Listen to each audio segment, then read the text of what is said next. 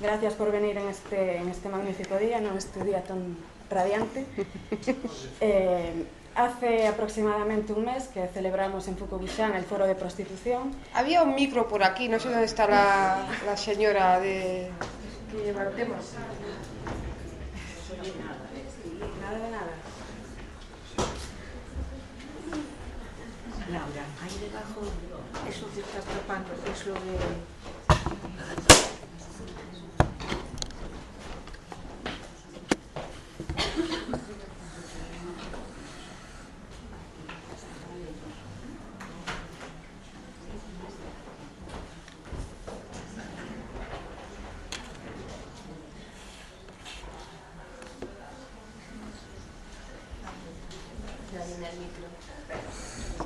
estaba aquí, no, no sé dónde está.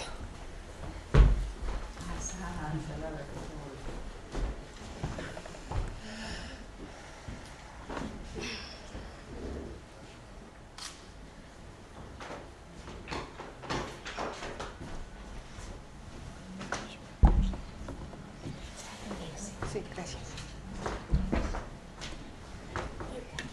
Buenas tardes, ahora sí. Pues eso, buenas tardes a todas y a todos. Eh, en primer lugar, daros las gracias por estar hoy aquí, con el magnífico día que hace.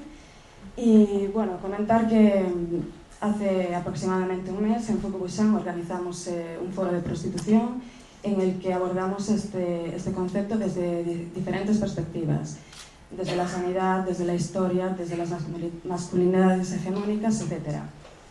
Eh, para, para esos días también contábamos con la presencia de Amelia, sin embargo tuvo que, que ausentarse para recibir el premio Comadre de Oro 2019 por la tertulia feminista. Eh, como no pudo estar, está hoy aquí con nosotras para conocer de primera mano eh, un testimonio que, que es lo que nos faltaba en ese, en ese foro, ¿no? El- la primera persona. ¿Y quién es Amelia Tiganos? Creo que no necesito presentación, pero bueno, vamos a, a decir un poquito de ella. Es una activista feminista y defensora de los derechos humanos de las mujeres, nacida el 11 de marzo de 1984 en Rumanía. Vive en Euskadi, su ventana al mundo desde la que pudo reconstruir su vida y renacer después de ser explotada sexualmente durante cinco años en el Estado español. Desarrolla su trabajo en feminicidio.net, un proyecto social del que, forma, del que forma parte a partir de 2015 y donde actualmente sostiene el cargo de coordinadora de la plataforma online y del proyecto de prevención, formación y sensibilización sobre prostitución, trata, violencia sexual y otras formas de violencia contra las mujeres.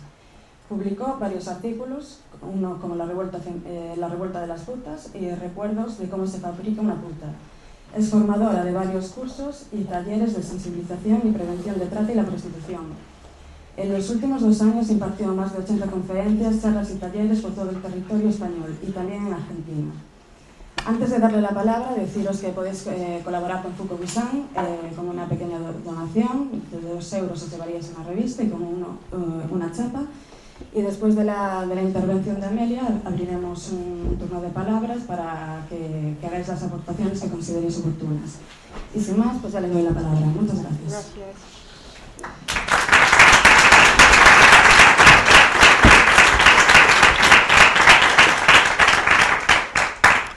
Bueno, muchísimas gracias por la presencia. Me da no sé qué veros de pie ahí atrás. No sé, me han dicho que no hay más sillas.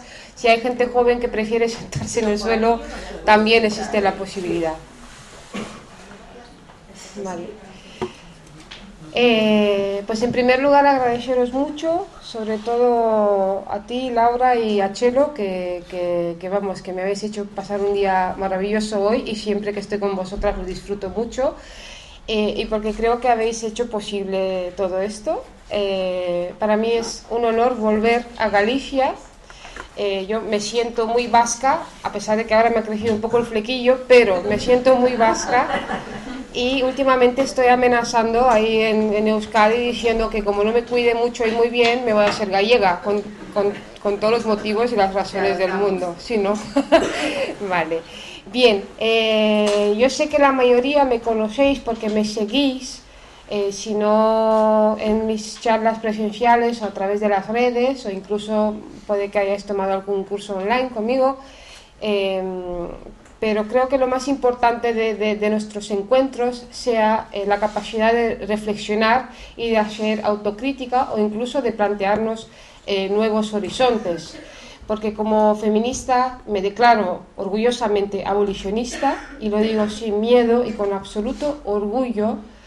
Eh, tenemos que dejar de tener miedo y sobre todas las cosas creo que es importantísimo hablar con quienes estén dispuestas y dispuestos a escucharnos y a comprender lo que realmente es el abolicionismo. Es el, el, gran reto que, que, creo yo que tenemos. Cuando, cuando hablo en esta pantalla no se va a ver muy bien porque me sale el negro sobre, sobre negro, pero siempre empiezo eh, mis charlas situando y explicando a qué me refiero cuando hablo de la prostitución.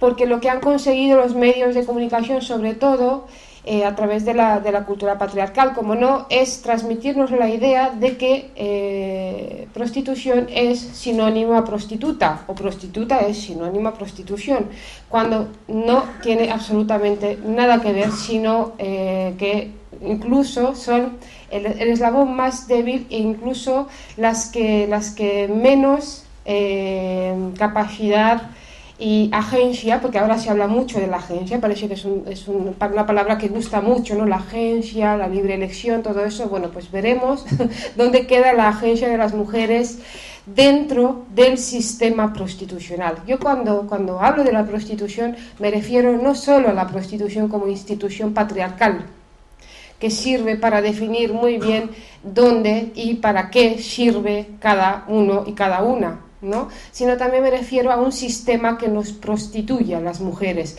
No a todas, es un sistema en el que eh, todas, sin duda alguna todas somos prostituibles, pero no todas acabamos siendo prostituidas. Mayoritariamente las que somos la materia prima de esta gran industria, entre comillas, somos mujeres de países del sur del mundo o del este de Europa, en este caso, somos mujeres eh, empobrecidas, cuyos derechos han sido vulnerados una y otra vez, que han sufrido el abandono y el desamor desde la infancia o la, adolescencia, que han sufrido también la violencia sexual eh, más atroz en esos países de origen y que eh, se nos ha mandado un mensaje clarísimo que para lo que servimos en este mundo es para ser un cuerpo, un cuerpo a disposición de los estados proxenetas, de los proxenetas y de los puteros. Cuando hablo del sistema prostitucional me refiero a eso, los grandes invisibilizados de, de, este gran teatro que es la prostitución, esta, esta gran farsa eh, a los que a lo que bueno muy poco nos queremos enfrentar porque ni siquiera forma parte del, del barómetro SHIS no no forma parte de las eh, preocupaciones sociales en este país cuando somos el mayor consumidor de Europa somos el prostíbulo de Europa somos el mayor consumidor de Europa y el tercero a nivel mundial solo después de Tailandia y Puerto Rico.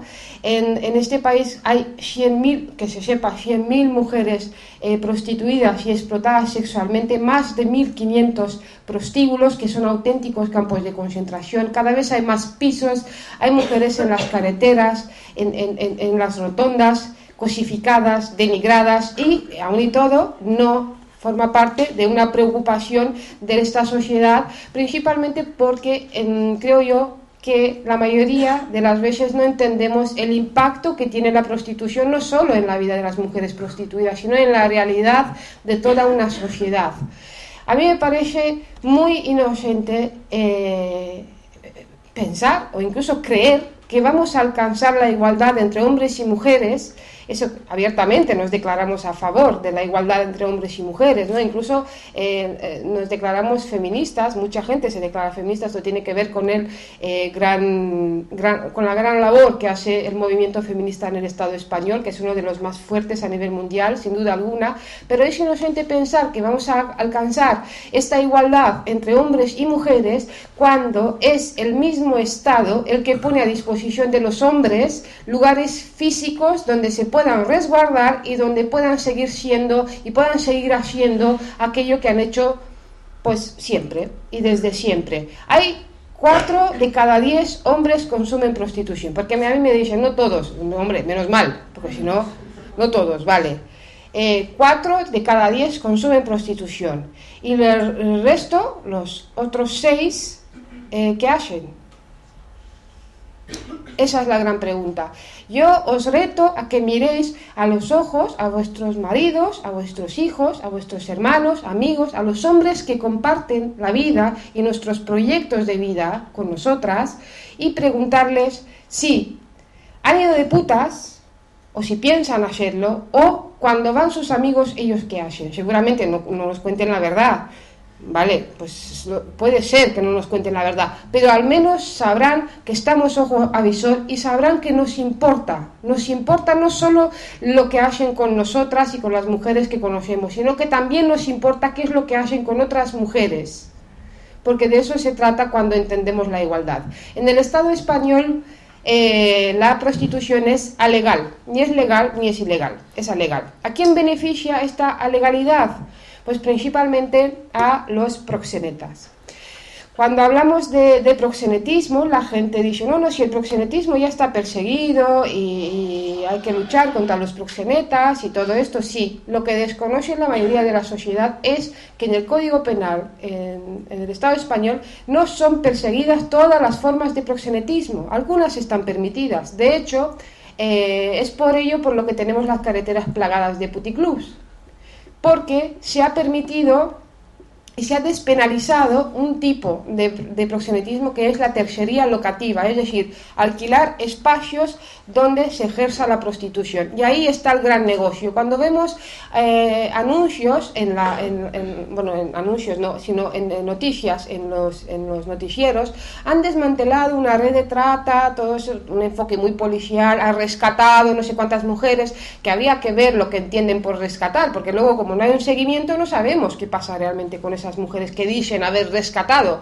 Porque ¿sabéis qué pasa con la mayoría? Que vuelven a la prostitución. Ahora sí, ¿eh? Libremente. Eh, con, libre elección, todo eso. Muy bonito. Me parece de un cinismo atroz hablar de libre elección, pero más adelante volveré sobre, sobre el tema, ¿no? porque es, bastante interesante. Eh, los grandes proxenetas no son esos que vemos en la tele, que han desmantelado, que no son rumanos, ni son nigerianos, ni son colombianos. Los grandes proxenetas son españoles o españoles, gallegos, catalanes, vascos, madrileños o como lo queramos llamar, pero son autóctonos y regentan eh, eh, los prostíbulos a los que se llaman locales de alterne. Yo quiero saber, en esta sala hay muchas mujeres, muchos hombres también, lo cual me alegro, eh, pero quiero saber de las mujeres cuántas de vosotras habéis pensado alguna vez en eh, una noche de juerga ir con las amigas a tomar la última en el puticlub. Podéis levantar la mano con las, que habéis pensado eso. Ah, estamos de juerga, va, han cerrado los chiringuitos, pues nos vamos al puti a tomar la última porque está abierto. ¿Cuántas de vosotras? Ninguna. Es, es, es, es interesante hacer esta reflexión. ¿Por qué? Bueno, en primer lugar, no os dejarían pasar, para empezar. ¿Vale? O sea, no, ni, ni, lo penséis. Porque hoy en día, en pleno siglo XXI, hay sitios donde se veta la entrada a las mujeres. Y las feministas ponemos el grito en el cielo para todas las cosas, que no se nos puede vetar. Pero sin embargo, cuando se trata del puticlub ya no nos importa tanto que se nos vete la entrada, ¿vale?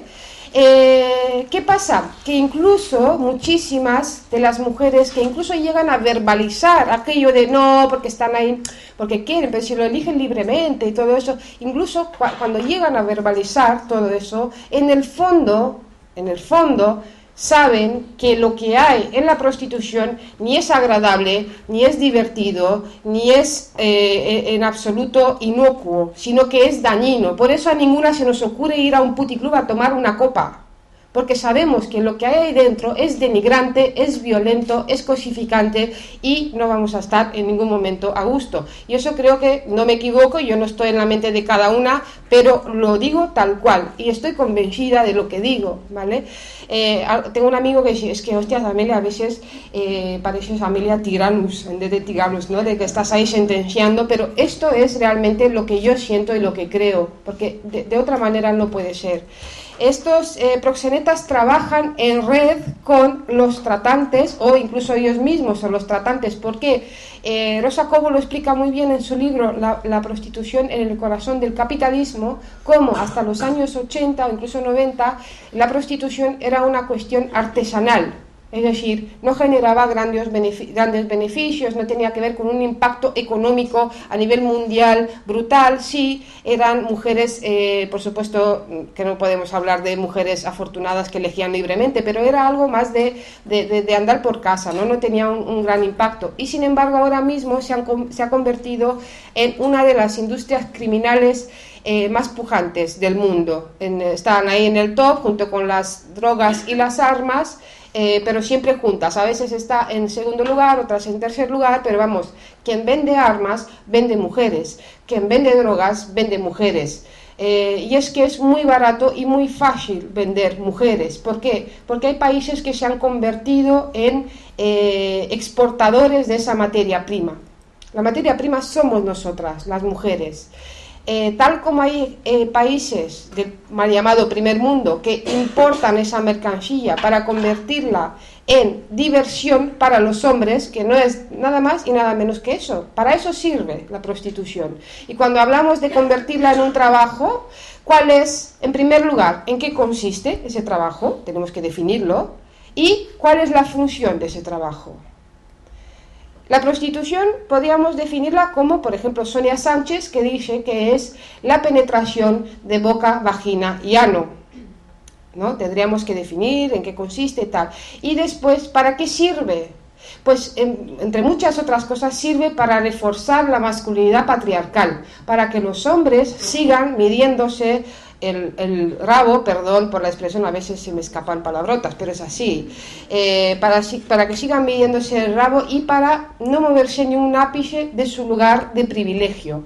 Mientras nosotras aprendemos a decir que no, ahora mismo nosotras las mujeres estamos aprendiendo a decir que no. Nos está costando, pero estamos en ello. Estamos llenando las calles gritando, no es no. Eh, la noche y la calle también es nuestra. Ninguna agresión sin respuesta. Hermana, yo te creo. Eh, todo eso está muy bien, pero todos esos gritos y todo ese ímpetu llega a las puertas del puticlub y se disuelven. Ahí ya mm, no llega eso. Y los hombres que, que no están dispuestos a escuchar un no, ¿qué hacen? Pues compran el sí, se aseguran el sí. ¿Por qué? porque hay toda una sociedad que lo permite y un Estado que, vamos, se lucra además con ello, porque el dinero que mueve la prostitución y la trata eh, están incluidos en el cálculo del PIB. ¿eh? Para, más, para, para, para darle un, un, toque. Y son 10 millones de euros al día. En este país las mujeres trabajamos dos meses al año gratis por la brecha salarial. Y los hombres tienen 10 millones de euros al día para invertir en tortura, en sufrimiento, en deshumanización y en cosificación. Entonces no es que no haya dinero, sino que está mal repartido, digo yo. Tenemos que poder tener acceso a todos los recursos sin ser convertidas en meros hoyos. Nos merecemos la mitad de las cosas o incluso más sin eh, tener que depender del hombre, porque cuando me hablan de, empoderarse dentro de la prostitución, cuando hablan de, liberarse, digo, ¿cómo? ¿Cómo te vas a liberar si tu existencia depende del grado de satisfacción sexual que le vas a dar al hombre de turno, o bien sea en casa, dentro del matrimonio, o bien sea en la prostitución, siendo una mujer privada o siendo una mujer eh, pública? ¿Dónde está la emancipación? No la veo por ningún lado realmente, ¿no? Entonces es puro cinismo hablar de, empoderamiento, de liberación, de, todo esto en el marco de la prostitución. Y después, como no, están los grandes invisibilizados, los puteros. Para los oídos más finos, diré prostituidores. ¿Por qué digo lo de, lo de prostituidores? Me, produce mucha gracia, os voy a contar una anécdota. En, hace mm, un mes estaba en Motril en una jornada institucional. Antes que yo hablaba un, policía experto en trata, que era bueno, el, más grande, ¿no? el responsable de todo eso. Y en el turno de preguntas yo eh, levanté la mano y eh, se me ocurrió preguntarle una cosa, porque claro, siempre que viene la policía es para decir lo bien que lo hace y todo eso, bla, bla, todo muy rambo, todo, bueno, todo fantástico. Entonces a mí se me ocurrió preguntarle si él a sus subalternos les había exigido, les había exigido que no se vayan de putas. Entonces el hombre casi se cae porque no se esperaba una pregunta así y me, y me contestó, porque yo creo que no sabía dónde meterse, pero me contestó eh, y no fue muy listo, porque yo creo que habría sido mucho más lista que él para, para, aunque sea quedar bien, aunque sea mentir o lo que sea, pero dijo, hombre, es que yo en la vida privada de, de, de mis subalternos no me puedo meter. Yo entonces he dicho, perdona, o sea, ¿qué me estás contando? Que vosotros sois puteros, vais de putas y al día anterior, al día siguiente, vais a salvar a las mujeres víctimas de trata. O sea que, eh, no, o sea, es algo que no me... Y él me dijo, ay, no, no, no, no, ¿qué lenguaje más soez? Esto de putero, y yo, ay, perdona, perdona, prostituidor. Por lo visto hay gente que eh, prefiere el lenguaje académico. Bien, pues también hay un lenguaje académico. No son clientes, no son eh, usuarios esto no le podemos dar esa, esa, esa, hora. Quien compra personas no es cliente, no es usuario. Y Yolanda Rodríguez en su, en su Facebook, no sé si la seguís, dijo eh, hace pocos días que quien compra personas no es cliente, es esclavista. Esa es la, esa es la palabra, ¿vale? Si incluso queremos ir más allá. Pues los puteros eh, hasta ahora han vivido su época de oro, esto se está acabando. Entonces, hay dos soluciones a todo eso. O se rinden por las buenas o mm, por las malas van a tener que, dejar de consumir prostitución. ¿Por qué? Porque no, no se lo vamos a permitir más. Eh, ¿Por qué? Porque pretendemos vivir en un mundo del buen trato, en donde las mujeres dejemos de ser cosificadas una y otra vez y denigradas. Y porque ha llegado el momento de que las mujeres entendamos de que las putas no son las otras. Beatriz Jimeno, en su libro La prostitución, explica muy bien ese concepto de la otra, de la otra. Es decir, el, sujeto principal en este mundo patriarcal es el hombre. Después está la otra, la mujer pero hay una otra de la otra, que está más abajo aún, que es la puta. Y es así como el patriarcado ha conseguido llegar hasta aquí y ha conseguido tener éxito, dividiéndonos entre putas y santas, buenas y malas, eh, válidas y no válidas. Y eh, realmente creo que la estrategia que tenemos que seguir las mujeres, que sobre todo las que no son putas, yo juego con ventaja, ahora puedo decir, no soy puta, pero lo he sido, pero bueno, mmm, es un rollo lo mío. Pero lo que tenemos que entender es que no vamos a conseguir tumbar al patriarcado mientras, seguimos, mientras vamos a estar eh, divididas y vamos a entender que lo que se legisle sobre las mujeres en prostitución no tiene nada que ver con nosotras. ¿eh? O sea, ¿de, ¿de qué vamos? Claro que tiene que ver con nosotras, porque cada vez, aparte de todo lo que conlleva desde un punto de vista simbólico, cada vez hay más pobreza. Somos nosotras las que acabamos las primeras en paro. Somos nosotras las que nos quedamos a cargo de los cuidados, porque los hombres se van a por tabaco e igual no vuelven y nos quedamos con dos hijos a cuidar. Y entonces, en esa situación de, de, extrema vulnerabilidad y pobreza, ¿Qué nos va a decir el Estado? No, tranquila mujer, que te vamos a dar trabajo, trabajadora sexual, venga, no seas mojigata. ¿Qué pasa? Que tampoco es para tanto. ¿eh? Entonces, o bien, si no nos va a pasar a nosotras, lo que tenemos que pensar también es como mmm, yo tengo, o sea, tengo la, la, la conciencia de querer honrar la vida, de, no sé si conocéis la canción de, de, de, Mercedes Sosa, bueno, creo que es de Violeta Parra, pero ella la, la, interpreta Mercedes Sosa, y ella dice, no es lo mismo vivir que honrar la vida, y es justamente eso, basta de vivir así como gastar oxígeno para nada, hay que honrar la vida, y eso pasa por sobre todo dejar en herencia a las mujeres que vendrán una vida mejor, una vida en donde no haya cabida para la prostitución, porque otras mujeres antes que nosotras lucharon para dejarnos esta, esta, este, este legado que hoy en día disfrutamos de alguna manera. Y seguramente a ellas les habrán dicho también que son unas locas, que eso no lo van a conseguir, que es una utopía, que eso ha sido así toda la vida ellas pasaron de todo y fueron a lo suyo. Además, las feministas de antes, eso que tanto a los macherulos les gusta, no, es que las feministas de antes, bueno, las feministas de antes eran unas cañeras y es lo que vamos a empezar a hacer ya porque esto no, se sostiene, ¿no? Entonces, eh, no vamos a cortar huevos ni, ni grabos, esto, vale, quedaros muy tranquilos, no tiene que ver con eso, tiene que ver con pasar a la acción. Mm, ya, basta de, sí, sofá, manta y Twitter, eh, mola mucho, pero hay que salir a las calles y hay que hacer acciones directas. Bueno, ¿cómo se fabrican las putas de, esta sociedad? ¿Cómo llegan a llenar esos prostíbulos eh, mujeres que son muy jóvenes? Muy jóvenes, cada vez más jóvenes. ¿Cómo llegan aquí estas mujeres que están en estos pisos o en, las carreteras, en las rotondas, en los polígonos industriales? Pues las putas se fabrican, porque ninguna mujer nace para puta. ¿Y cómo se fabrican las putas?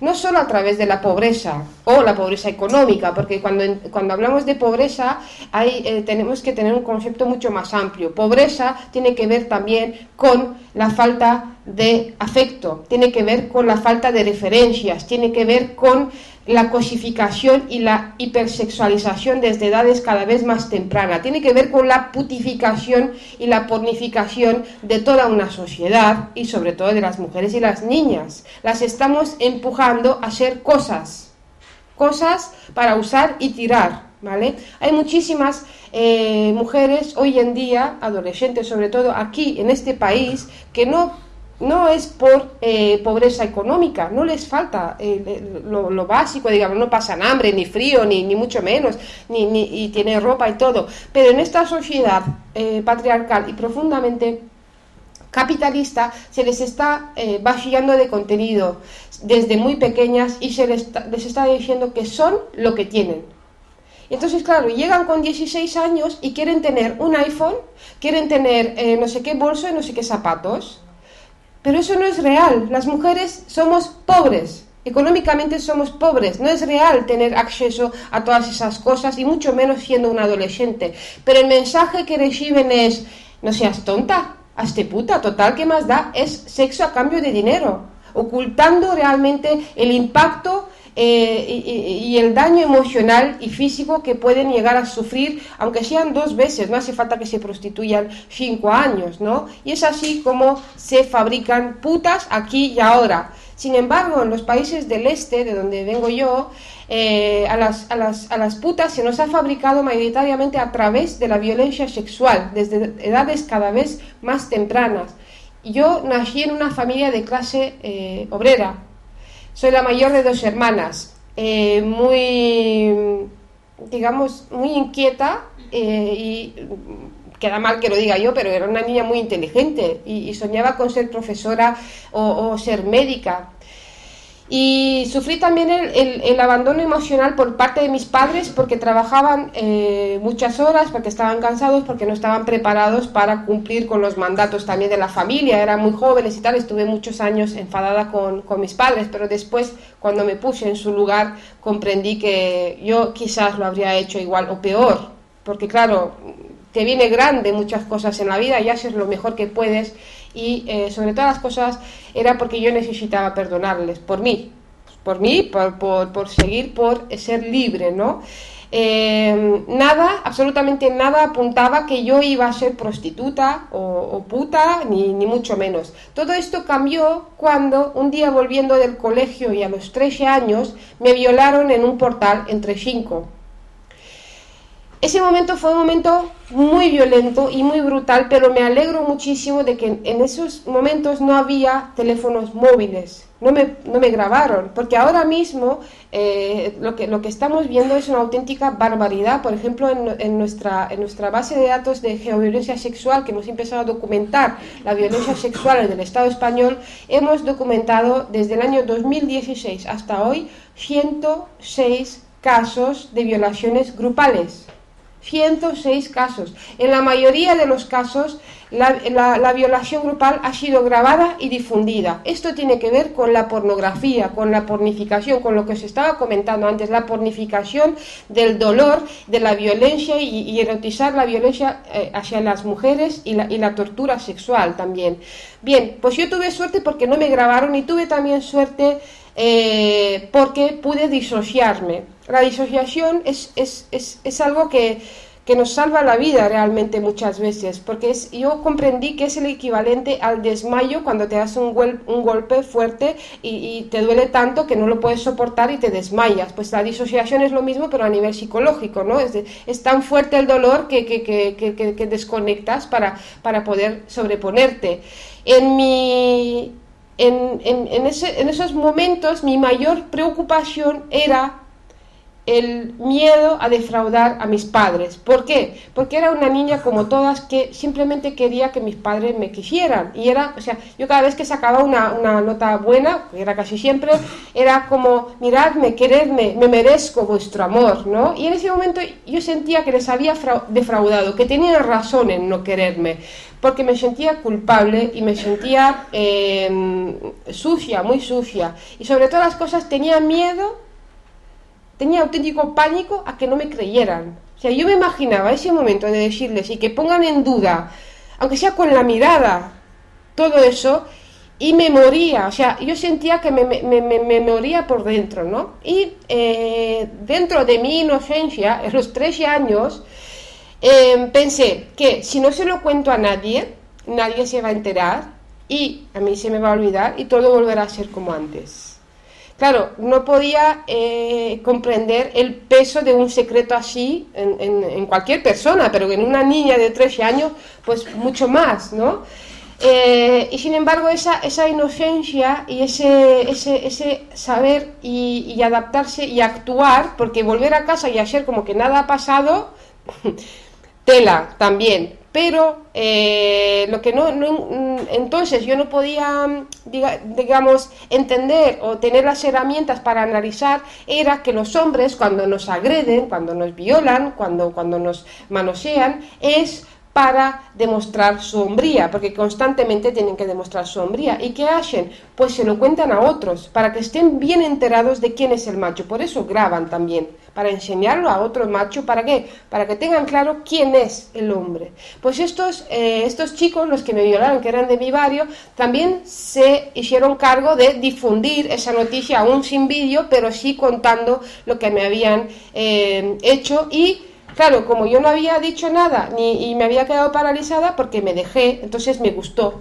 Era un poco, o sea, cuando se dio la sentencia del caso de la manada, yo me quedé en la cama dos días. Y como yo muchísimas mujeres, todas las mujeres que hemos sufrido violaciones o agresiones sexuales, ese día fue un día que nos dejó cao, porque, porque también gran parte del éxito que, tuve, eh, que tuvo eh, eh, es, esa salida a la calle de gritar bien fuerte, hermana, yo te creo, tenía que ver con ella, pero tenía que ver con cada una de nosotras, con cada una de nuestras amigas, de nuestras hermanas, por cada vez que hemos necesitado simplemente que nos digan eso, yo te creo, nada más y nada menos.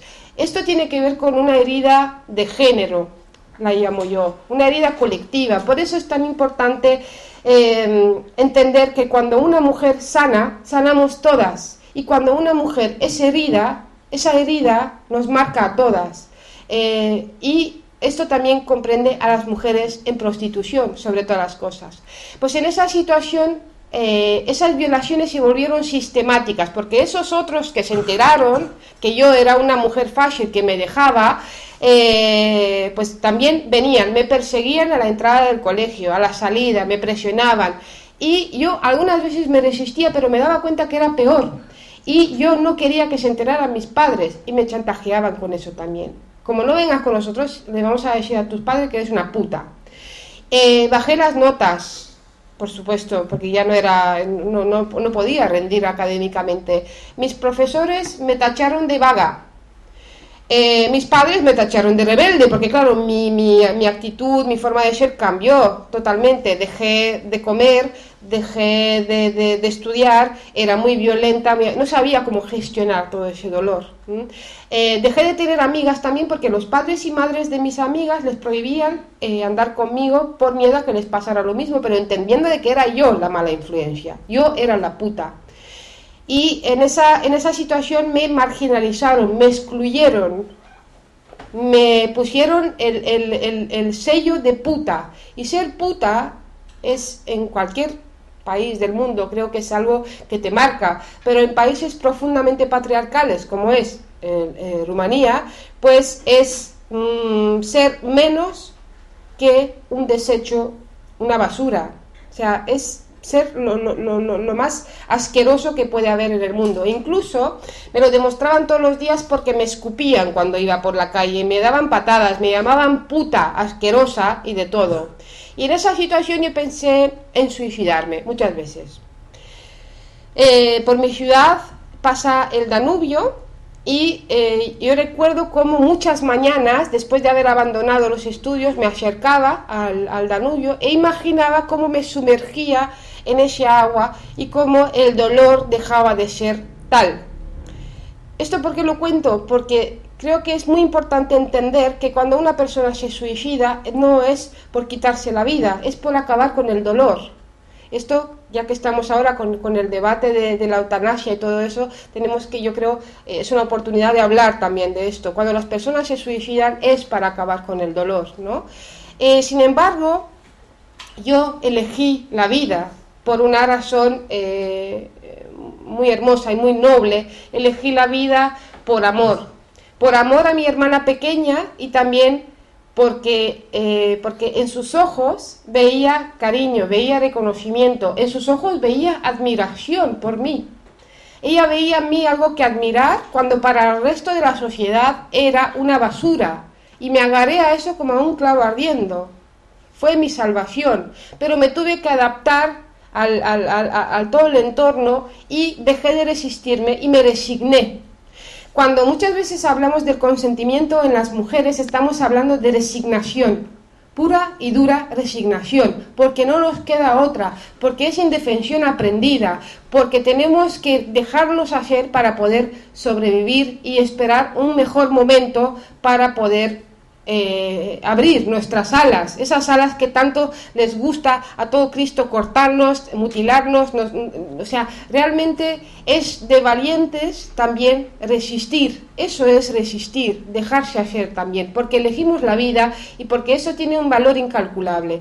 Yo reivindico mucho la palabra víctima, eh, porque es, una palabra que tiene eh, una carga negativa cuando hablamos de mujeres víctimas de violencia machista. No hace falta ni que decir que considero la prostitución violencia machista.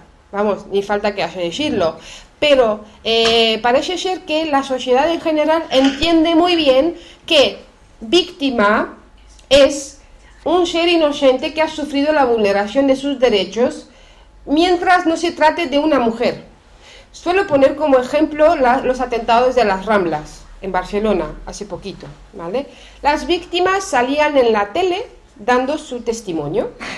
Cómo fue, cómo pasó, que se sienten mal, tienen pesadillas, han pasado mucho miedo, se rompían, incluso lloraban, tal. Entonces la gente lo veía y en todo momento, en todo momento y absolutamente todo el mundo tenía clara una cosa, esa persona era una víctima, era una persona inocente que ha sufrido la vulneración de sus derechos. No solo eso, sino que hay un victimario que tiene que pagar por ello, que son esos putos moros, no sé qué, porque tal y cual. Bien, pero no solo eso, sino que va un paso más allá.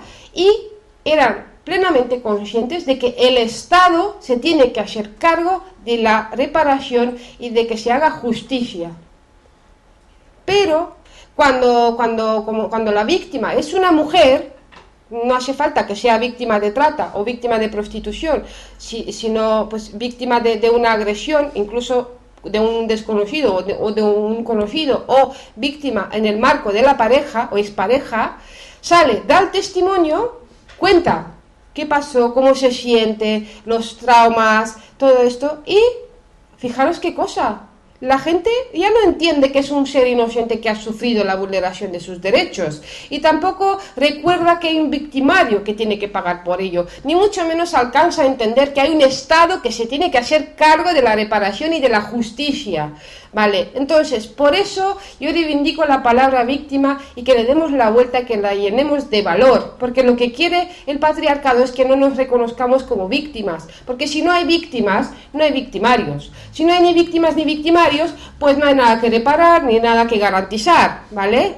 Eh, entonces, cuando nos dicen eh, que nos hacemos las víctimas, una cosa es ser víctima y otra cosa es victimizarse y otra cosa muy diferente es revictimizar. Entonces, creo que, esto también es, como el lenguaje importa muchísimo, es, eh, es algo que tenemos que, trabajar. Bueno, siendo víctima en ese sentido, siempre en ese sentido, eh, se aprovecharon de mi situación de vulnerabilidad para, a los 17 años, empezarme a hablar, eh, empezarme a hablar de la de las bondades de ejercer la prostitución en España. Eh, me decían que en un par de años, si era lista, porque guapa era, según ellos, sí, según la normativa heterosexual patriarcal, sí era una, buena pieza de venta, un buen producto para vender. Eh, pues si era lista, en un par de años iba a solucionar mi vida y me ponían como ejemplo a otras chicas que supuestamente ganaban mucho dinero, vestían ropa bonita, eh, eran muy, muy finas y muy educadas y, eran realmente pues un modelo a seguir. Eh, pero fijaros qué cosa, que esa cosa existe hoy aquí, porque hay muchas chicas muy guapas que salen a decir que la prostitución empodera, que todo es muy guay, que se gana mucho dinero y todo es muy chuli, y esos mensajes, igual a nosotras que ya tenemos una edad y que estamos fuera del mercado, mm, con perdón, pero es así, no todas entramos en el mercado, yo ya no, cuando tenía 20 kilos menos y, y 15 años menos, sí, pero ahora no, ahora no, no sería un buen producto para poner en venta, eh, pues a ellas, a las adolescentes sobre todo, les llega ese mensaje. ¿Y qué pasa? Que hay que entender que a mí eh, también me engañaron. Aún sabiendo que iba a venir a la prostitución, me engañaron porque me dijeron que en un par de años iba a tener mi vida solucionada. También me ocultaron eh, que no, aparte de que eso no era verdad, lo del dinero, me ocultaron cuál era el impacto que podía producir la prostitución sobre mi salud física y mental. ¿Vale? Ese también es un engaño, es, ocultación de la verdad, de manera intencionada, porque ellos saben lo que hacen. Bueno, yo dije que sí en esa situación y eh, me vendieron a un proxeneta español por 300 euros que me trajo a Alicante y así empezó mi periplo por los más de 40 prostíbulos. Bien, yo en ningún momento llegué a identificarme como víctima de trata. Hay muchísimos, em, hay muchísimo interés en hacernos ver que hay una prostitución mala, que es la trata, y una prostitución buena, que es la elegida, la voluntaria, la que libremente y bla, bla, bla, bla, bla, bla. Bien, eh, yo no me identifiqué como víctima de trata hasta hace cinco años salí de la prostitución físicamente, digo físicamente porque pienso que cada día sigo saliendo de la prostitución, porque cada día descubro que soy capaz de sentir nuevas sensaciones, que descubro que hay nuevos sabores, eh, descubro que soy capaz de, sentir cosas que, que, pensaba que no. ¿Por qué? Porque he estado desconectada absolutamente de la vida para poder sobrevivir a todo esto.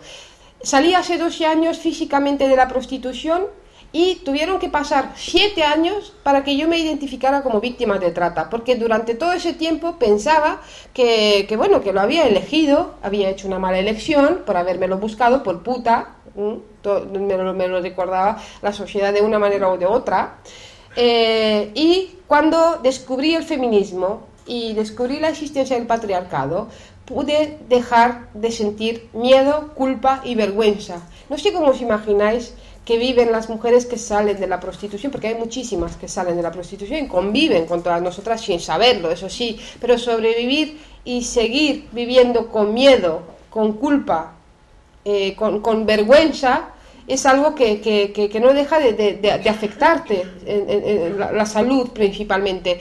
Bueno, pues dejé de sentir miedo, culpa y vergüenza porque comprendí que quien tiene que sentir miedo, culpa y vergüenza es este estado que lo permite es, eh, son los proxenetas, son los puteros prostituidores. Y es esa sociedad que prefiere mirar hacia otro lado. Ahí está la clave. Y decidí informarme, decidí formarme sobre todo, porque lo que me convierte a mí en experta no es el hecho de haber estado en prostitución. Eso no me convierte automáticamente en una experta.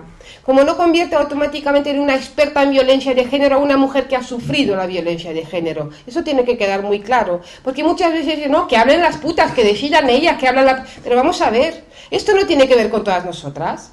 ¿Cómo van a hablar las putas? Cuando vamos a legislar sobre la violencia sexual, ¿qué vamos a decir? No, no, no, no, que hablen las violadas, que salgan aquí a dar la cara y luego ya veremos qué, decisiones tomamos, ¿no? Pues es lo mismo, absolutamente lo mismo. ¿Cómo eh, creo que es importante escuchar a las mujeres en prostitución? Sí, pero tenemos que ser conscientes que, como a nosotras mismas nos cuesta eh, contar un abuso una violación, una agresión, a las que más tienen que contar no van a poder hacerlo por muchas razones, por muchas, pero principalmente también porque no pueden salir, dar la cara, contar todo aquello y después volver al mismo lugar. ¿Mm? ¿Qué necesitamos? ¿Una Ana Orantes? para, en, prostitución para de, repente entender el alcance que tiene, que tiene la prostitución. Bueno, pues quizás esperamos a eso, porque si no, no, lo comprendo, ¿no? Descubrí que había sido víctima de trata eh, a través del protocolo de Palermo. En el protocolo de Palermo, no sé si lo conocéis, ¿sí? ¿Cuánta gente lo conoce? ¿No? Bien, en el protocolo de Palermo nos dicen que la trata de personas eh, es la captación, el transporte, el traslado, la acogida o la recepción de una persona recurriendo a la amenaza o al uso de la fuerza u otras formas de coacción, al rapto, al fraude, al engaño, al abuso de poder o de una situación de vulnerabilidad.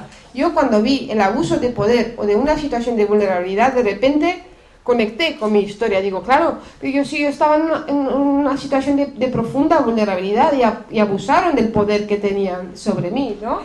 Eh, o a la concesión o recepción de pagos o beneficios para obtener el consentimiento de una persona que tenga autoridad sobre otra con fines de explotación. Esa explotación incluirá eh, como, como, mínimo la explotación de la prostitución ajena u otras formas de explotación sexual, incluida la pornografía, eh, los trabajos o servicios forzados, la esclavitud o las prácticas análogas a la esclavitud, la servidumbre o la extracción de órganos, el matrimonio forzado también y los, eh, ojalá dentro de poco, vientres de alquiler. Este, bien, esto así parece un tostón, pero a mí me llamó muchísimo la atención la palabra consentimiento. En este, en, este, en este contexto. Yo nunca había escuchado que las víctimas de trata dan el consentimiento, porque a mí como la mayoría de la gente, me han transmitido la idea de que las víctimas de trata son mujeres secuestradas, golpeadas, encadenadas, encheradas, golpeadas, que en todo momento son conscientes de que están siendo eh, secuestradas y, violentadas y que son víctimas. En todo momento son conscientes de ello. ¿Qué pasa? Que, que es muy curioso porque en este país los puteros quieren putas felices. Entonces, los proxenetas han tenido que adaptar los métodos. Al principio los proxenetas eran eh, mucho más violentos, desde, desde, una violencia explícita como tal, pero claro, para vender los productos quizás una mujer en esas condiciones eh, sí hay, hay casos así, claro que sí, pero eh, va a ir o, se va a poner en venta y la va a comprar un público en concreto, que son los puteros sádicos que existen. Pero claro, no lo van a poder vender al por mayor. Y ¿qué interesa? Como es un negocio, pues que la compren cuantos más. Entonces se dedican a fabricar putas felices, que a través de estos métodos consigan el consentimiento de la víctima. ¿Qué pasa? Que en la letra B nos explica claramente que el consentimiento dado por la víctima de trata de personas a toda forma de explotación que se tenga la intención de realizar descrita en el apartado A del presente artículo no se tendrá en cuenta cuando se haya recurrido a cualquiera de los medios enunciados en dicho apartado. Claro que no se tendrá en cuenta cuando se haya recurrido a alguno de esos medios, porque estamos hablando de un consentimiento viciado Porque si se ha recurrido al engaño, al fraude, a aprovecharse de una situación de vulnerabilidad, es un consentimiento viciado. Y sobre todas las cosas lo que tendremos que entender es que el consentimiento dado por una víctima de explotación no exime de responsabilidad al explotador. Eso los machos de izquierda lo entienden muy bien porque parece que se confunde mucho cuando hablamos de prostitución, ya, ya no, no lo tienen tan claro. Cuando, por ejemplo, he dado formación en, sindicatos y me, y me, decían, ¿pero tú quién eres para decirles a las mujeres, no sé qué, y tú como sindicalista, quién eres para decirles a los trabajadores que, que no pueden trabajar por 800 euros? Si ellos quieren, eligen libremente. ¿Tú para qué te metes? Gilipollas, ¿no? Es como... Pero es así, o sea, de, de, verdad, o sea, pongamos, este es un plano global, político, no, no se trata de no, no, yo a mí, me, me, mi y todo esto, ¿no? Bien, pues eh, la letra C sigue además y dice la captación, el transporte, el traslado, la acogida o la recepción de un niño con fines de explotación se considera trata de personas incluso cuando no se le cura a ninguno de los medios enunciados en el apartado A del presente artículo y por niños se entenderá toda persona menor de 18 años. Claro, es que en mi caso además era menor de edad, tenía 17 años cuando me captaron, o sea, no hacía falta ni todo eso, tendrían que ser conscientes y en todo momento eh, recibir la, la, la, la atención de, quienes se suponía que estaban para protegerme, porque luego la policía también se queja y dice, es que no nos cuenta porque no se fían de nosotros. Y digo, hombre, vamos a ver, primero, lo más importante, venimos de países donde la policía es muy corrupta, pero mucho. Llegamos a otros países en donde, aparte de que se nos abandona, aparte de que desconocemos nuestros propios derechos, eh, vemos que hay policías que son puteros, que son amigos del, del, proxeneta y todo eso. Pero aparte de ello tenemos miedo porque cuando vienen nos piden los papeles. Y lo peor que nos puede pasar es que nos devuelvan a los países de origen. Eso es el gran miedo. Y fijaros cómo, sobre, eh, cómo la trata es un delito contra los derechos humanos. El tráfico de personas es un delito contra, contra las fronteras y el Estado, ¿vale? Pero ¿quién lleva las cuestiones de, de trata? Por la Brigada de Inmigración, Fronteras y no sé qué. ¿Qué, qué. qué hace la Brigada de Inmigración ahí? O sea, ¿qué sentido tiene? Pues claro que les vamos a tener miedo y claro que eh, vamos a confiar en el proxeneta porque los proxenetas también nos dicen que eh, ellos nos van a ayudar a eh, tener los papeles o lo que sea y vamos a tener su protección y qué es lo que tenemos que decir cuando venga la policía y todo esto. Entonces, eh, es así como nuestros explotadores se convierten en nuestros protectores. Hay un lobby proxeneta porque quien piense que no hay un lobby proxeneta ya es como apaga y vámonos, porque si hay un lobby, hay un lobby de la industria armamentística, un lobby de la industria cárnica, un lobby de la industria farmacéutica, ¿cómo no vamos a pensar que hay un lobby proxeneta de la, industria del sexo entre comillas, ¿no? Esta gente eh, que tiene mucho poder, que está, que tiene, que tiene muchos contactos, que son amigos de jueces, fiscales, policías, periodistas, gente muy poderosa, porque maneja muchísimo dinero a nivel global eh, quiere tergiversar y nos quiere manipular y lo hace muy bien. Fijaros, yo os he traído una pequeña muestra, hoy no tenemos mucho tiempo, eh, pero es, es, importante quedarse con algunas cosas e ir a casa y seguir reflexionando o seguir hablando y seguir eh, formándose. Esta es una guía para periodistas elaborada por Retrasex. Retrasex es la red de trabajadoras sexuales de América Latina y el Caribe. Y me diréis, ¿eso queda lejos? No, no está lejos. Esto es global. Y ahora mismo en España se quiere implementar el mismo modelo de Argentina a través del sindicalismo, a través de hablar de la fuerza de trabajo que viene la prostituta, la fuerza de trabajo, y, también de, eh, de que no vende el cuerpo, sino que vende un servicio. Yo, a mí me entra la risa, me lo vais a permitir, porque yo después de ser explotada sexualmente 5 años, trabajé de camarera 11 años, y ahora mismo eh, me dedico a esto, mm, vivo de eh, vender mi capacidad intelectual, pero sé muy bien, eh, a través de mi proceso, la diferencia entre vender la fuerza de trabajo y vender el cuerpo. sé muy bien cuál es la diferencia entre vender o servir un producto y ser el producto. Esto que quede clarísimo. Y he sido explotada laboralmente, bueno, hostelería ya sabemos lo que hay, horarios, mm, salarios y todo eso, ¿no? Y no tiene absolutamente nada que ver. Entonces cuando me dicen, no es un servicio, perdona, ¿qué servicio es ese de ser penetrada por la boca, por la vagina, por el ano, por hombres a los que no deseas? ¿En qué consiste ese servicio? ¿Mm?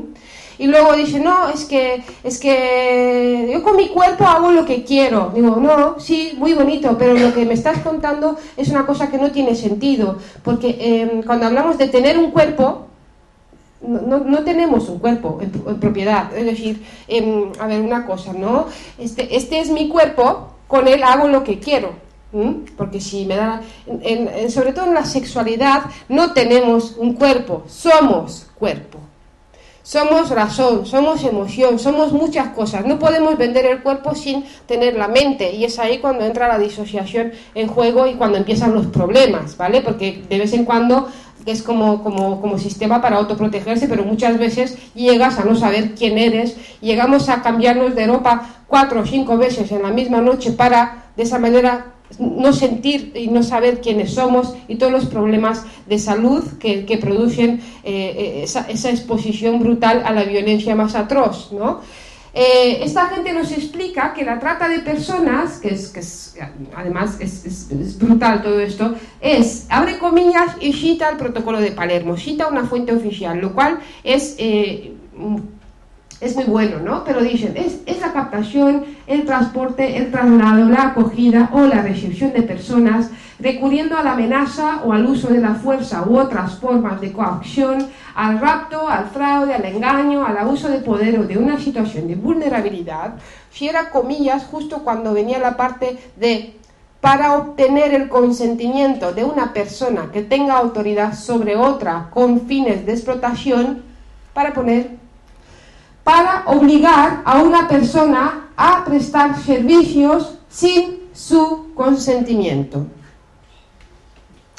Le ha dado una vuelta, pero una vuelta, y además fijaros que si hasta ahora se hablaba del explotador, porque era un consentimiento dado a un explotador, Ahora es como que le obliguen a prestar servicios sin su consentimiento. No queda muy claro si es el proxeneta, si es el putero, si es... Mm, no queda muy claro, ¿vale? Pero luego va más allá. Espera, que tengo un puntero aquí, si tenemos tecnología punta aquí. Este, luego más allá y nos dice que el elemento distintivo de la trata es la retención en contra de la voluntad o el secuestro de documentación, el sometimiento por maltrato o amenaza, o amenaza de atentar contra la vida, el encierro y la obligatoriedad de realizar actividades en contra de la voluntad expresa de la persona víctima. Bueno, por esta regla de tres, a la mayoría no nos han violado porque no ha sido en contra de nuestra voluntad expresa porque nos hemos dejado, nos hemos paralizado y lo hemos dejado pasar. Por esa regla de tres, la víctima de la manada pues eh, no sufrió una violación, sino que fue una noche de holgorio y de, de fiesta aquello. Esto es el pensamiento más misógino que puede haber. Y esta gente se ha infiltrado en movimientos de izquierdas, en movimientos eh, sindicalistas, incluso en el movimiento feminista, como no, porque somos pues las grandes, eh, las grandes eh, digamos, la gran barrera que tienen, ¿no? Somos nosotras. ¿Qué pasa? Que entran y nos marean, nos hablan de conceptos que nada tiene que ver con nuestras bases, nos hablan, nos hablan de libre elección. ¿Qué coño hace un hombre de izquierda, comunista, capitalista, anarquista, hablando de libre elección y hablando de, de libertad sexual, cuando si hay dinero de por medio no hay libertad sexual? Nosotras, las abolicionistas, somos las que realmente reivindicamos la libertad sexual, reivindicamos el placer, reivindicamos tener el derecho al propio cuerpo. El sexo no es un derecho. Tener sexo no es un derecho, por mucho que nos lo quieran vender. Eh, tener sexo tampoco es saludable, así porque así, porque me deja la test no sé qué y tal, como es que nos quieren vender eso como si fuera la salvación. No, eh, los seres humanos lo que necesitamos en primer lugar es afecto. Y no me refiero a amor para toda la vida, patrimonio, todo eso. Es que se nos reconozca como seres humanos. Y de ahí la química, el deseo, la atracción hace todo lo siguiente. Y si, si, si no follamos, tampoco nos morimos, ¿eh? que no ha habido ningún caso de, de, de nada, ¿eh? o sea, que no cunda el pánico, por mucho que nos quieran vender que es el fin del mundo si no follamos que está guay, pero vamos, que tampoco se nos vaya la olla.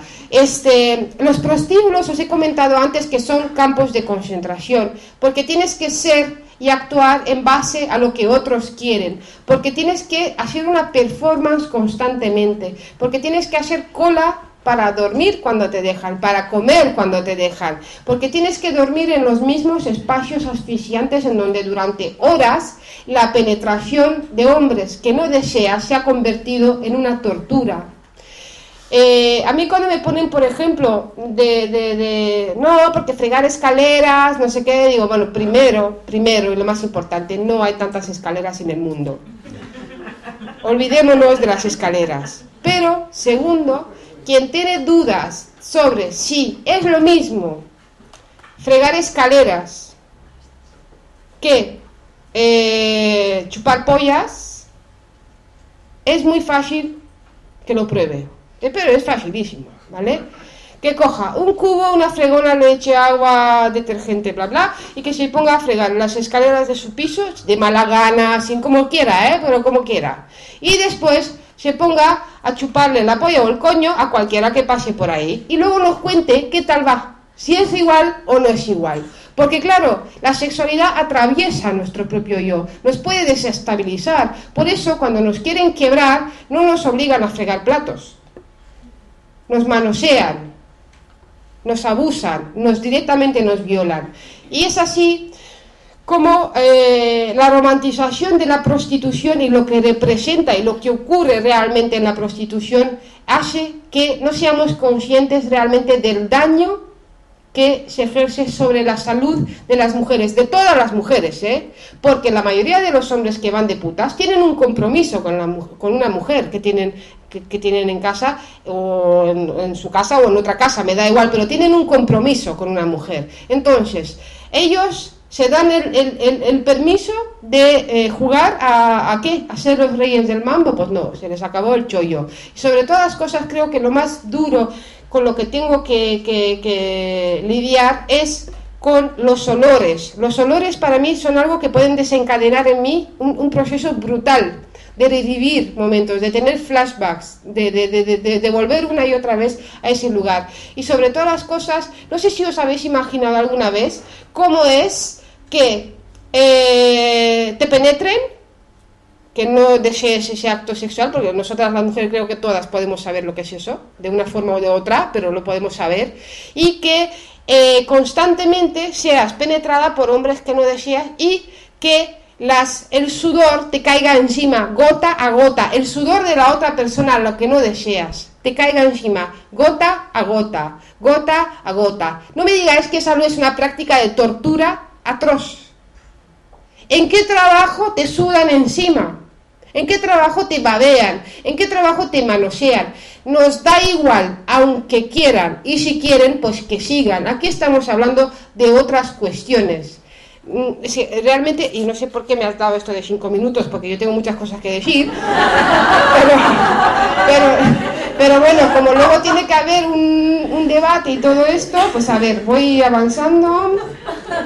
Eh, modelos teóricos. Eh, a ver, como lo digo, hay muchos intereses en confundir a la gente y hacer entender y hacer pensar que el modelo eh, abolicionista es prohibicionista. Son modelos diferentes, son dos modelos distintos, ¿vale? El modelo prohibicionista y el modelo reglamentarista, regulacionista o pro derechos, porque ahora, claro, ahora dicen, no, yo no soy ni, ni reglamentarista ni regulacionista, yo soy pro derechos. Es lo mismo, la misma caca, ¿vale? O sea, absolutamente lo mismo, ¿vale? Eh, los modelos prohibicionistas y reglamentaristas han ido de la mano a lo largo de la historia. Siempre, siempre la prostitución ha sido regulada o prohibida, de, según intereses, o incluso era el mismo cura del pueblo el que regentaba el puticlub también. ¿Por qué? Porque entendía que era un mal menor, porque si no a los hombres les explotaba los huevos y se acababa la humanidad y todo eso. Entonces, claro, entendían que tenía que haber mujeres disponibles ahí para, para que ellos pues, eh, pues eh, viertan el semen, que no caiga al suelo y Dios y todo esto, por todo lo, lo, lo que hay alrededor. El modelo abolicionista es un modelo eh, progresista, transgresor. Es un modelo que realmente apuesta por la libertad y apuesta por la paz para las mujeres. ¿En qué se diferencia del modelo prohibicionista? En que descriminaliza absolutamente a las mujeres en prostitución. A ninguna mujer se le puede perseguir, ni castigar, ni echar en cara absolutamente nada. Y eh, a la vez se fomentan políticas públicas para que tengan acceso a eh, una ayuda económica, formación, terapia, asesoramiento jurídico, todo lo que entendemos por derechos, pero derechos de verdad, no el derecho a, chupar pollas, ¿vale? Mm, perdón que hable así, pero es que realmente no, no y tengo además que condensar todo y me, pongo nerviosa. Este, porque las abolicionistas entendemos que eh, la, la, prostitución consolida los roles patriarcales y la desigualdad cosifica y mercantiliza a las mujeres al servicio del afán de dominio masculino y que, chicos, hombres, lo siento mucho porque cada vez dicen, no, pero si ellas están ahí porque quieren, no, mejor no, vale, aunque esté ahí porque quiere, lo que no quiere es contigo, porque por eso pagas. Que quede claro, ¿vale? Le das asco. Y si tú quieres comprar ese sí, porque así te sientes tú más macho men y no sé qué, esa es otro tema. Pero, y luego están los eh, románticos incurables que van para hablar, no, hace falta. En este país hay muchos bares, la gente es muy abierta, te, te pones en una esquina y te meten una chapa que te mueres. O sea, yo a veces voy, a veces estoy tranquila y, ¡oh, te he visto en la tele! ¡Qué guay!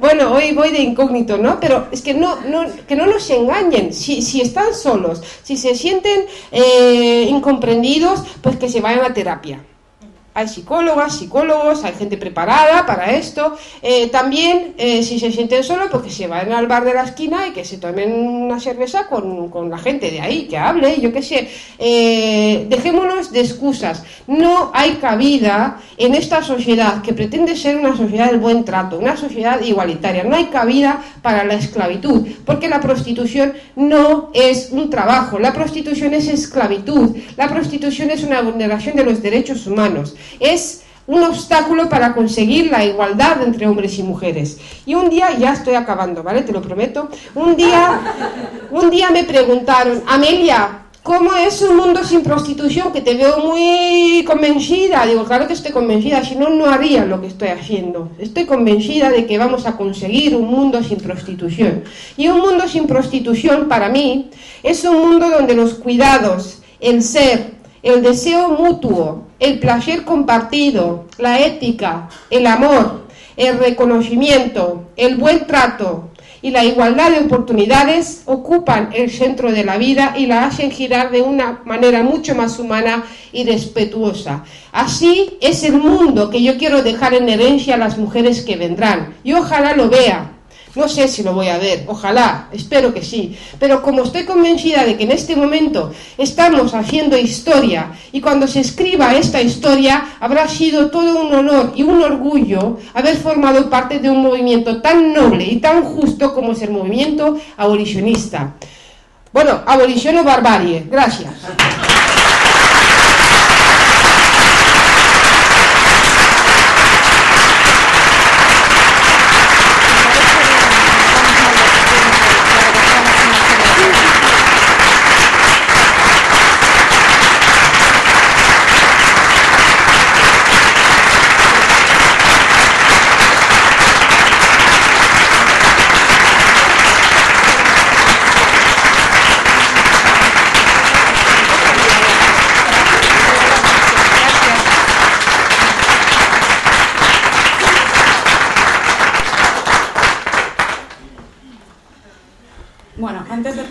Al turno de palabras, eh, la plataforma de Ferrol Tarrana Defensa de las Pensiones Públicas eh, nos pide que, hagamos un, llamamiento a la participación en la concentración convocada para mañana a las once y media en el Cantón. Y como sabéis, vamos un poquito mal de tiempo, entonces lo que vamos a hacer es recoger una, serie de preguntas y, Amelia les, le da la respuesta y cerraremos ya porque a las 9 tenemos que estar fuera. Pasó.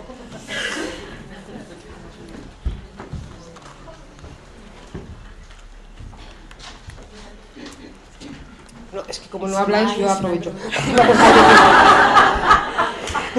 Que vamos mal de tiempo, hay que aprovechar todo esto. Bien, que si os habéis quedado con ganas, podemos organizar otra en un lugar más grande, más amplio, hacer muchísima difusión y coger con más tiempo, o sea, de hora y media, pues tres horas o cuatro, o lo que haga falta, ¿no? Venga, ahora a preguntar. Sí. Eh, yo entiendo de dónde dices que sale el interés de los proxenetas en dar la imagen de una prostitución feliz, que pues, tenemos pues, en todo el cine y en toda la cultura, pero me gustaría que explicases de dónde sale el interés de plataformas que están compuestas por trabajadoras sexuales de clase obrera, por ejemplo, el caso de Georgina Orellano, que supongo que la conocerás con la Sí, sí, sí, plataforma sí. MAR, que tienen un discurso muy parecido, pero ellas no parecen en un inicio las grandes beneficiarias de este discurso. Entonces, ¿cómo sociológicamente se produce esto? Vale. ¿Ha- ¿Alguna otra igual para así calcular yo el tiempo para responder? Porque me puedo enrollar mucho y luego no hay otra pregunta. ¿Sí? ¿Os ha quedado clarísimo todo?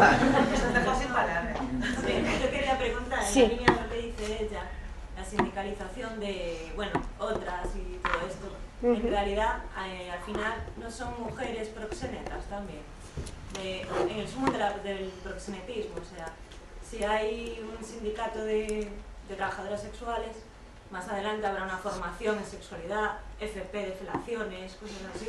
Sí. Cuando te apuntes al INEM tendrás que ir a esos cursos, Mm. a una entrevista en un club. Entonces, a lo mejor es eso, ¿no? El beneficio es que, que hay proxenetas mujeres también. ¿Alguna más? Con esto tengo para dos horas, pero... Que papel cumple en todo isto a prostitución masculina e o sector penso que moi minoritario pero existente de mulleres eh, consumidoras de prostitución masculina. Mm. Vale. Bueno, ¿alguien más? Ahora o nunca, ¿eh? Vale. Bien. Sí. A nivel político, ¿cómo ves la situación del movimiento abolicionista? ¿Cómo se está enfocando en diferentes vías? Vale. ¿Cuánto tiempo tengo? jefe? Ocho minutos, madre mía. Qué presión. Bien, este trabajadoras sexuales, bueno, que se hacen llamar trabajadoras sexuales porque todo, todo importa, el lenguaje es, es política, ¿vale? Yo siempre lo pongo entre comillas.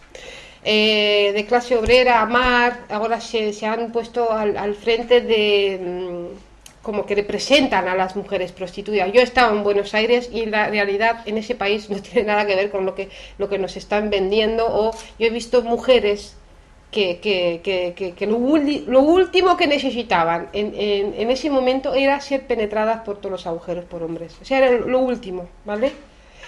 Eh, ¿va ¿A quién beneficia ese, ese discurso? Pues eh, está claro a quién beneficia, a los estados, a todos los que se lucran, que no son, son los proxenetas. Hay eh, pueblos cuya economía gira alrededor del puticlub que tienen al lado, o, a las afueras, o lo que sea, taxistas, pequeños negocios, o sea, absolutamente todo el mundo se beneficia de ello. Ahora han metido el discurso de la clase obrera eh, para de esta manera copar la parte de la izquierda y eh, el sindicalismo, o sea, el movimiento sindicalista, ¿no? Bueno, también están en el movimiento animalista, están en el... Yo lo sé cuando hacen de puta, ¿vale? Hoy le he dicho a Chelo y, y nos hemos reído mucho porque digo, yo no tengo tiempo para follar con mi marido. Yo no sé cuándo estas hacen de putas. O sea, de verdad, porque estamos en todas partes, corriendo de un lado para el otro, dando conferencias en las marchas y tal, y ellas dicen ser las representantes de las putas. ¿A quién beneficia hablar en términos de fuerza de trabajo, lucha de clases y todo esto? Pues eh, beneficia primero y lo más interesante al, al Estado, pero sobre todo a los machos, porque les viene de perlas que esto se siga eh, manteniendo. Eh, enlazando una cosa con la otra, eh, Georgina Orellano ha estado varias veces en, nuestro país invitada por APROSEX, ergo otras, que es, lo mismo, pero ha cambiado de nombre, eh, para eh, formar y para vender el proyecto que representa AMAR dentro de la, de la, en, en Argentina. Este, a lo que voy y lo más curioso de todo es que os voy a, explicar un poco desde mi perspectiva y, y- y es verídica cómo es lo de otras. Unas mujeres eh, que, ejercen por su cuenta, que son independientes, que, que no tienen un proxeneta ni absolutamente nadie que las controle, que son súper felices y tal, a pesar de que tienen una edad que ya dices, bueno, pues hija, pues no sé qué vas a vender tú, pero bueno, mm, dicen que trabaja mucho y tal, bueno, da igual. Eh, se juntan y dicen, chicas, ¿qué vamos a hacer? Los, lo tenemos. Vamos a luchar por los derechos de las trabajadoras sexuales por cuenta ajena. Pero nosotras no, ¿eh? nosotras somos libres. Y vamos a crear un sindicato. Este sindicato se ha ilegalizado, sus estatutos se han ilegalizado porque en sus estatutos venía que se puede dar de, de- o se puede apuntar cualquier trabajadora por cuenta ajena, por supuesto para eso está un sindicato, ¿vale? Trabajadora por cuenta ajena y prostitución es que estás trabajando para un proxeneta. Alguien se está lucrando, un tercero se está lucrando y es por eso por lo que se ha ilegalizado eh, el- este no sindicato, ¿no? Sobre lo que decías que se van a tener que hacer cursos y todo eso, claro, porque primero habría que reconocer la patronal, los proxenetas serían la patronal. Luego nos dicen, sois malas porque no dejáis que se organicen las mujeres, bla, bla, bla, bla, bla. Claro que se pueden organizar. Hay muchas organizaciones de mujeres eh, en prostitución. Nadie puede prohibir eso. Estamos en democracia, pueden salir a la calle, poner pancartas, mm, hacer lo que quieran, porque, porque, porque, mm, claro, no vamos a prohibir eso. Pero el sindicato es otra cosa. Estamos hablando de otra cuestión que va mucho más allá de, todo eso. Y, eh, de hecho, a Prosex eh, daba cursos, 45 euros, 4 horas de, eh, para las tímidas que tenían dudas de cómo ser una buena profesional. Eh, esta organización que recibía subvenciones públicas del ayuntamiento de Ada Colau, ¿vale? O sea, eh, aprende a hacer mamadas con dinero público, ¿vale? Pero empodérate mucho, mujer, no seas tonta. Eh, y luego prostitución masculina y eh, mujeres consumidoras. Sí hay prostitución masculina, es cierto, la mayoría de, lo- de los consumidores son hombres. Seguimos volviendo a lo mismo, a la cosificación, a la mercantilización de los cuerpos, de la sexualidad. Seguimos volviendo a una masculinidad depredadora y dañina, a una sexualidad que, que nada tiene que ver con lo que realmente deseamos. Eh, y luego hay mujeres consumidoras, a veces me dicen, ¿y las abuelas que se van a Senegal? ¿Eh? Esas que con los jóvenes de Senegal y tal, digo, hombre, estoy en contra, no estoy, por supuesto que estoy en contra, pero es que no tiene, es tan residual que, que, que, que vamos, que no tiene ningún, y por supuesto que no queremos un modelo así, estamos en contra de que las mismas mujeres eh, o sea, pongan en práctica em, pues, pues cosas que, que, no, que es, de la misma manera es deshumanizante y es cosificante, pero sobre un marco que aún cuando la abuela tiene el dinero, sigue siendo el hombre el que tiene el poder, porque entre cuatro paredes a una mujer prostituta la pueden violar, descuartizar, hacer lo que sea, tirar en bolsas de basura. Pero os imagináis a la abuela que le dice al joven negro, brillante y guapo con su rabo de 30 centímetros, venga guapo, que te va a meter esta botella por el culo. Sí, la va a estallar con- o sea, contra la pared y la va a dejar muerta. Sigue, si- ella va a seguir estando en peligro aun cuando tenga el dinero, ¿vale? Hay cosas que no se pueden evitar, son así. Entonces, eh, realmente, claro, cuando hablamos de esas cosas, aparte que son residuales, es otro contexto, ¿vale? Es otra, es otra, es, otra cosa que va mucho más allá. Los hombres no los explotan, los hombres no están en las rotondas eh, medio desnudos y pasamos nosotras con el coche y decimos, eh, guapo, ¿cuánto me cobras por comerme el coño? ¿Cinco euros? Ah, qué guay. Nos vamos aquí, me quito... Es absolutamente denigrante, o sea, no lo podemos entender así las mujeres. Los hombres, ¿por qué lo entienden así? Porque tienen un problema y se lo vamos a solucionar por las buenas o por las malas. Eh, gracias. ¿Me quedan dos minutos? ¡Qué estrés! Vale, luego eh, el abolicionismo en la política, eh, estamos dando pasos muy importantes. El movimiento feminista ha presentado eh, ayer mismo para los partidos políticos nuestras medidas y nuestras exigencias, ¿vale? Como movimiento feminista.